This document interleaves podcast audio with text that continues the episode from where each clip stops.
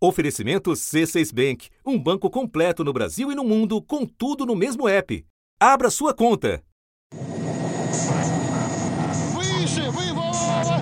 Держи это место! Держи! На Чернобыльской атомной электростанции произошла авария.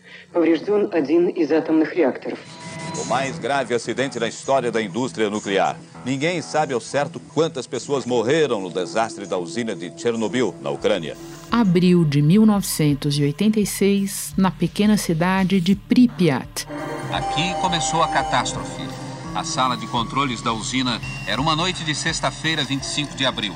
Ainda havia um teste a executar, consistia em desligar o sistema de refrigeração. Os operadores fizeram isso sem desligar o reator, o que foi um erro grave. A partir daí, houve uma série de erros atribuída mais tarde a uma atitude de total irresponsabilidade da equipe. A 1h23 da madrugada de sábado, o chefe da equipe ainda tentou acionar o sistema de segurança. 20 segundos depois, o reator explodiu.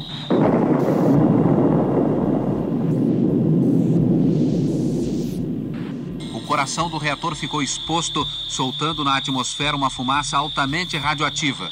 Em centenas de outros acidentes em usinas nucleares antes de Chernobyl, isso nunca havia acontecido. Urânio totalmente exposto, contaminando o ar. Um exército de operários sem equipamento apropriado passou seis meses construindo uma estrutura de isolamento sobre o reator. Nenhum trabalhador sobreviveu. A radiação que vazou foi 200 vezes as bombas de Hiroshima e Nagasaki juntas. E essa nuvem tóxica que subiu para a Europa, é, só na Ucrânia exterminou 30, 40 mil vidas é, em pouco tempo. Pelas contas de organizações não governamentais, foram pelo menos 80 mil vítimas. Um trauma impossível de superar coloca o mundo em alerta mais de três décadas e meia depois. A desativada Chernobyl foi tomada ainda em fevereiro. Em março, caíram nas mãos do exército invasor os seis reatores de outro complexo, o maior em atividade na Europa, responsável por quase metade da energia nuclear consumida na Ucrânia. No sul, outra central nuclear voltou a chamar a atenção das autoridades. É aquela que fica em Zaporizhia. A operação ainda está nas mãos de técnicos ucranianos, que, segundo o embaixador da Ucrânia na Agência Internacional de Energia Atômica, estão trabalhando com armas apontadas para a cabeça. A usina seguiu funcionando e em segurança, segundo a força ocupante, até o início deste mês. A Europa só amanheceu hoje porque, por um milagre, a usina nuclear de Zaporígia não explodiu ontem.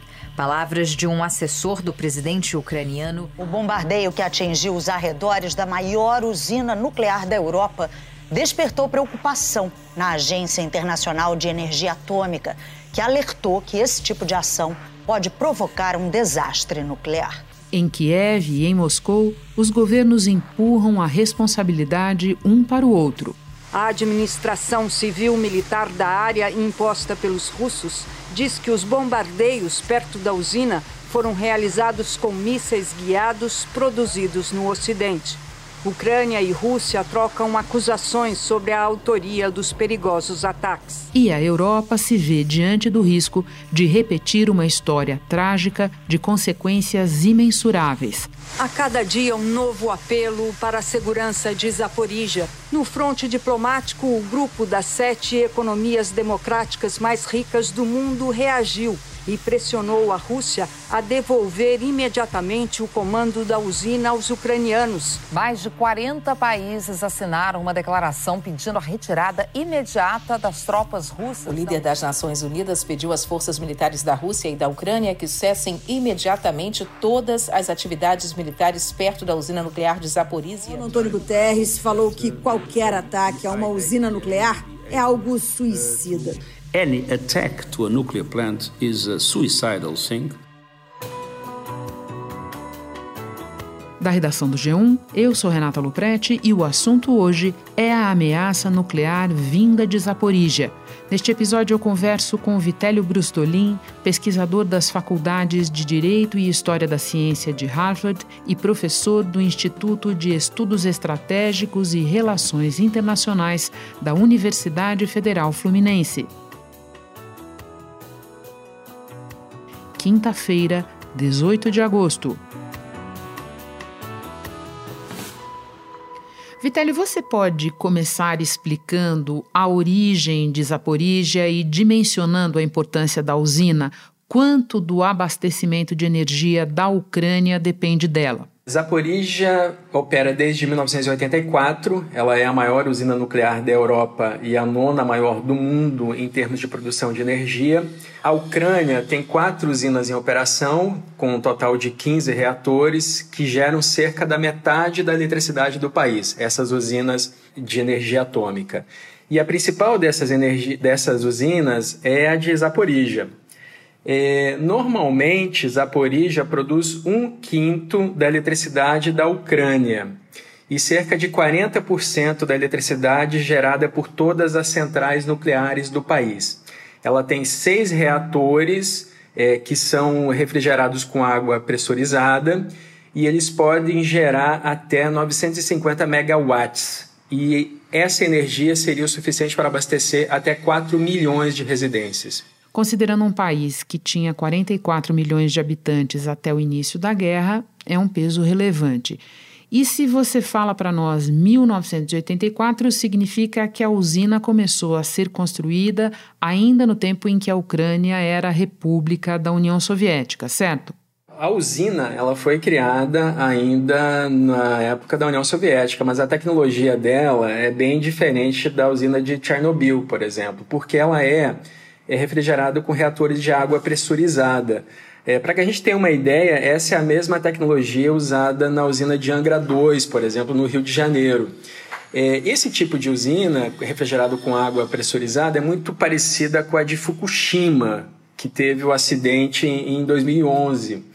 É, e isso, claro, esse, esse tipo de tecnologia traz alguns benefícios, porque no caso se houvesse um acidente ali causado por artilharia, eh, esse acidente seria mais próximo do que ocorreu em Fukushima do que o que ocorreu em Chernobyl, que, onde houve uma explosão, né? Portanto, menos letal, menos, enfim, com menos potencial de dano, embora perigoso. Bom, vamos sair das origens de Zaporizhia e pular para o início da guerra, Vitélio o momento em que os russos tomam Zaporizhia. Você pode recapitular como foi isso e como a usina passou a funcionar desde então? Os russos começaram essa ofensiva em 24 de fevereiro e no dia 28 eles alegaram que já estavam com o controle de Zaporizhia. Isso foi negado pelos ucranianos, mas aí no dia 4 de março eles efetivamente tomaram a usina. As tropas russas tomaram o controle da maior usina nuclear da Europa depois de uma batalha que representou um perigo para todo o continente. Um vídeo amador registrou o barulho da artilharia pesada.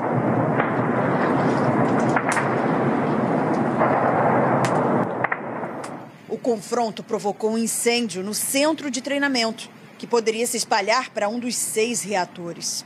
Um dia antes, no dia 3 de março, a ONU é, alertou a Rússia de que não deveria interferir na malha nuclear da, da Ucrânia.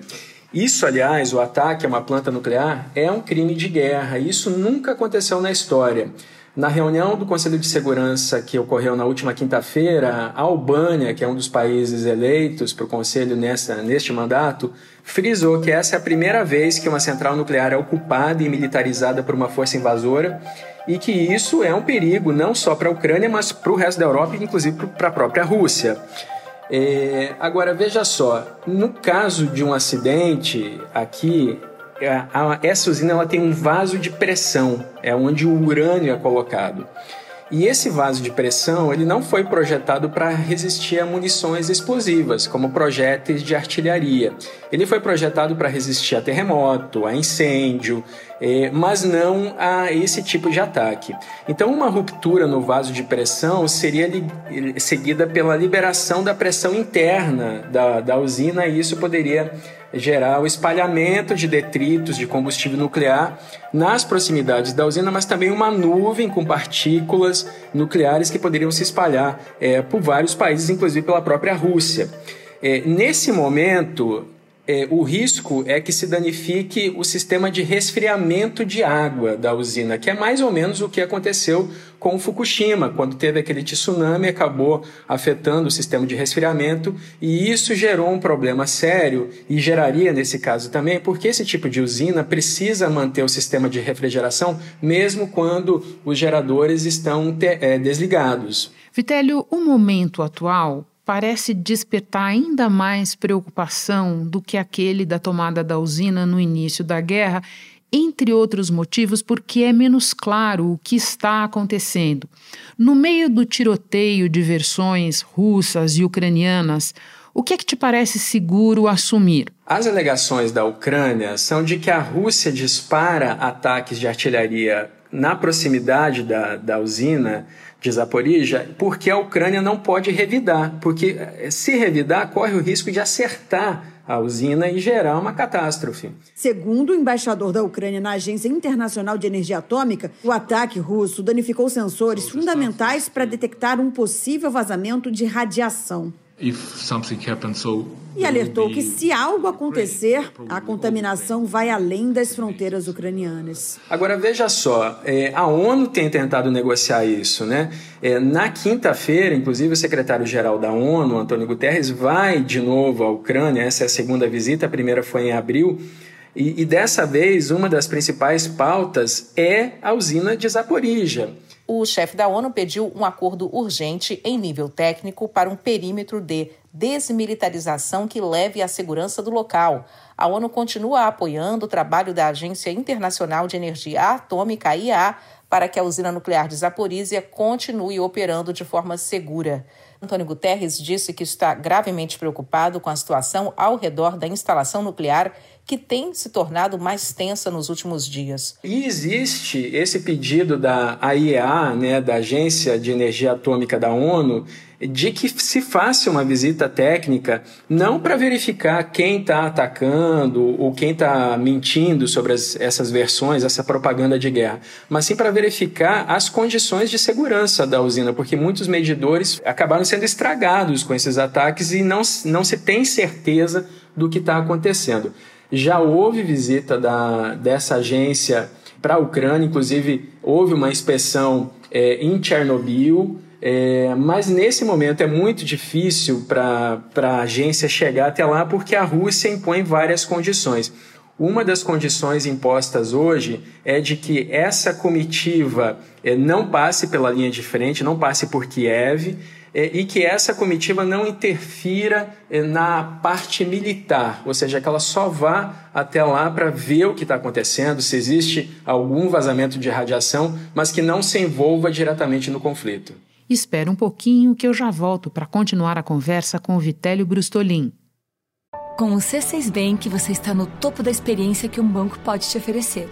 Você tem tudo para sua vida financeira no mesmo app, no Brasil e no mundo todo a primeira conta global do país e atendimento personalizado, além de uma plataforma de investimentos em real e dólar com produtos exclusivos oferecidos pelo C6 em parceria com o JP Morgan Asset Management. Quer aproveitar hoje o que os outros bancos só vão oferecer amanhã? Conheça o C6 Bank. Tá esperando o quê? C6 Bank. Você já nos esclareceu o que a Ucrânia alega.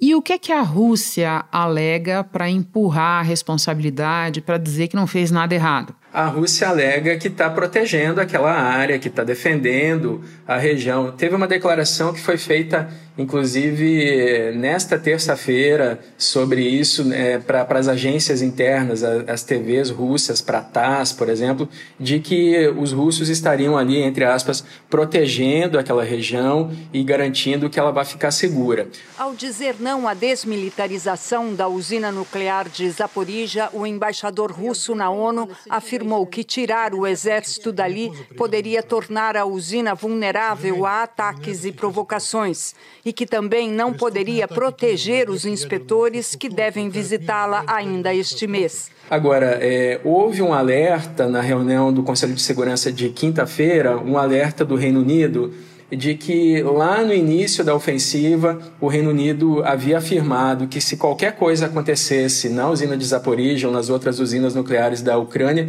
isso seria responsabilidade da Rússia, porque ela está invadindo a Ucrânia e ela que, que levou militares para aquela área, inclusive quando a usina foi tomada lá no início de março, é, houve é, danos, né, houve tiros né, de artilharia nas proximidades da usina e isso gerou algum dano é, que a gente não consegue determinar ainda qual foi. E naquela época, apenas um dos seis reatores estava ligado.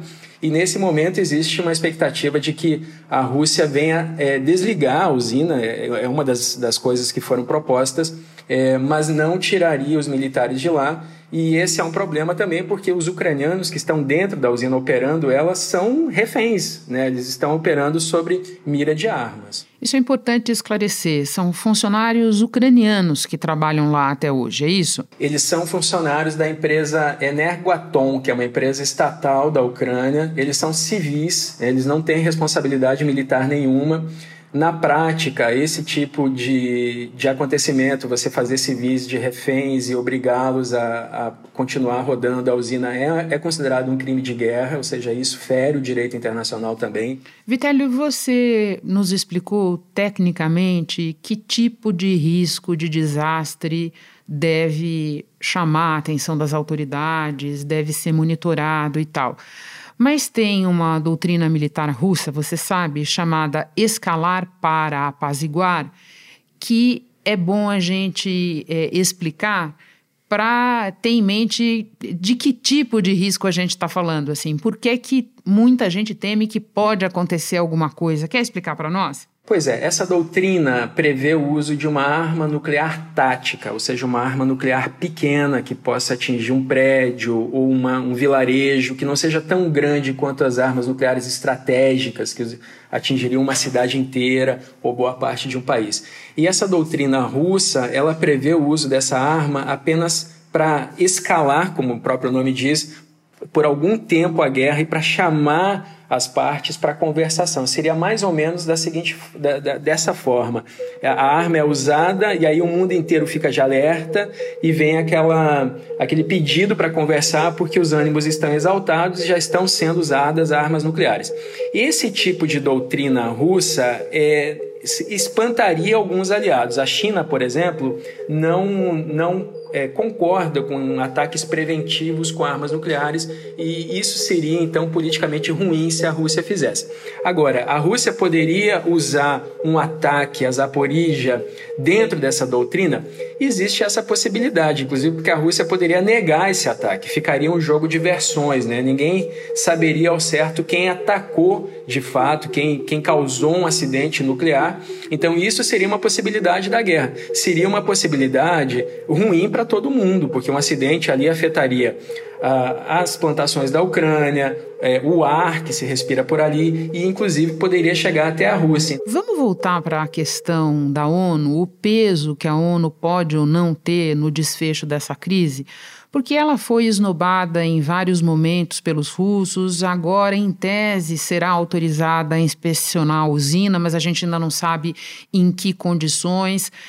A ONU tem peso para influir no desfecho disso, ou na verdade a gente está assistindo a uma cenografia e nós continuaremos sem saber o que se passa na usina, porque os russos têm controle disso e só eles saberão? Na teoria, a ONU teria poder para fazer mais. O problema é que a ONU foi constituída em cima do Conselho de Segurança. O Conselho de Segurança foi criado para ser o principal órgão da ONU. A Assembleia Geral, que é, que é o que a gente imagina que é a ONU, onde participam 193 países, é, é uma ideia idealista. Cada um daqueles países tem direito a um voto. Mas o Conselho de Segurança é uma ideia realista. Apenas os cinco membros permanentes é que têm direito de veto. E esse é o problema. Os cinco permanentes são a Rússia, os Estados Unidos, a China, a França e o Reino Unido. Então veja só, como a Rússia é parte envolvida nessa guerra, pela Carta da ONU, Pelo artigo 27, parágrafo 3 da Carta da ONU, a Rússia deveria se abster de votar em questões de segurança internacional em que ela está envolvida. Mas isso não tem acontecido.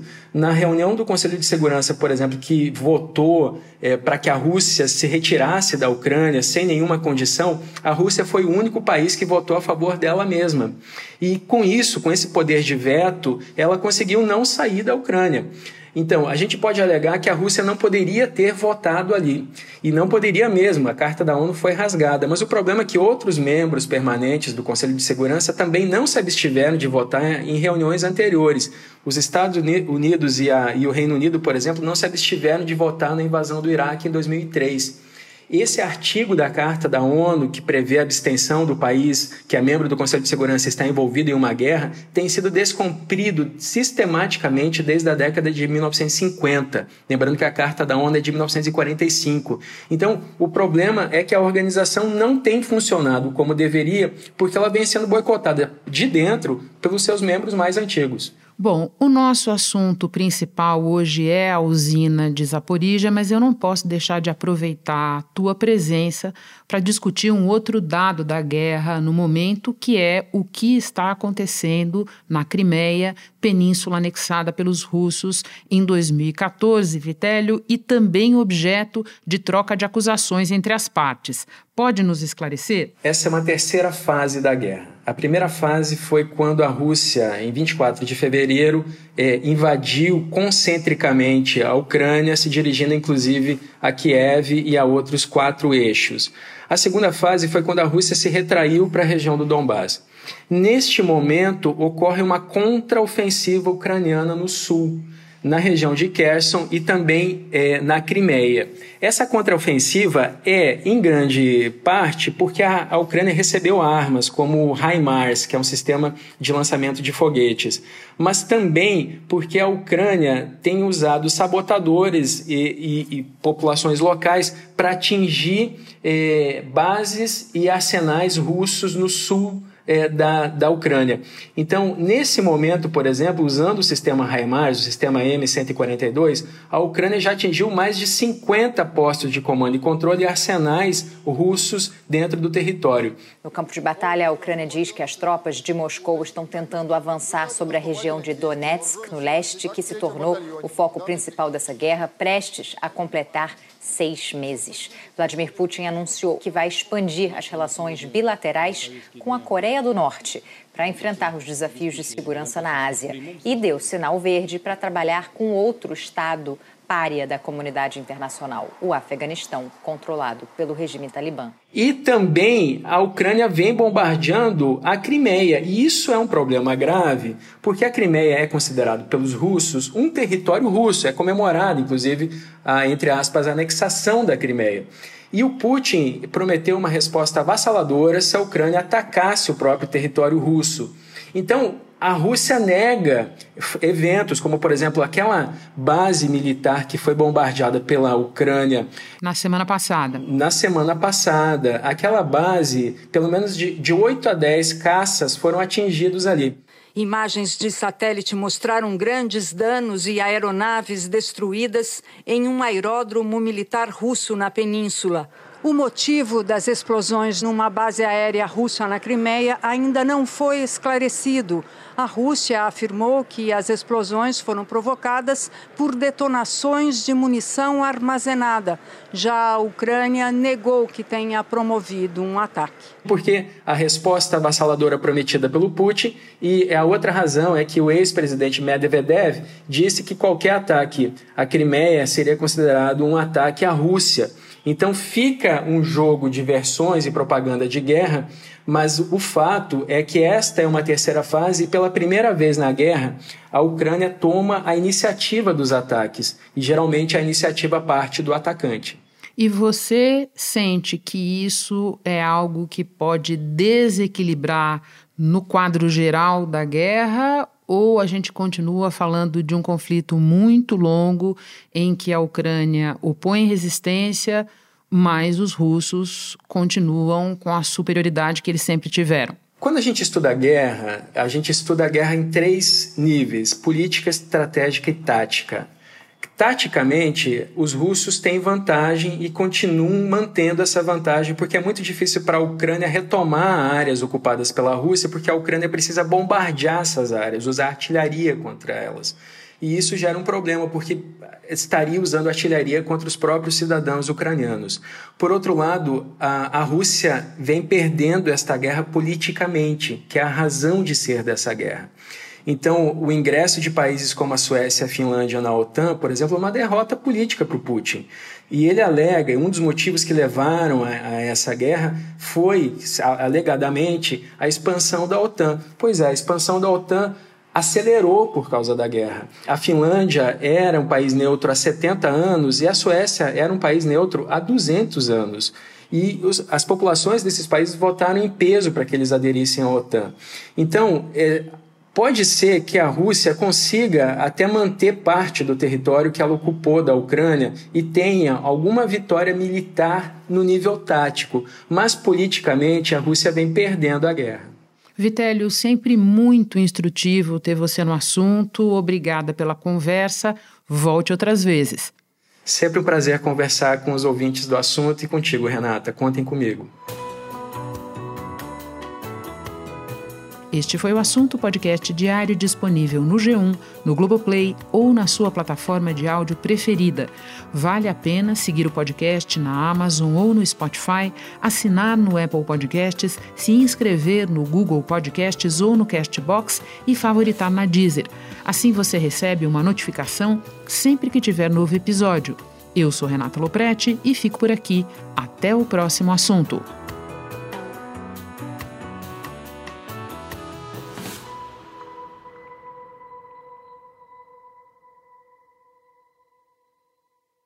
Você no topo da experiência financeira que um banco pode oferecer.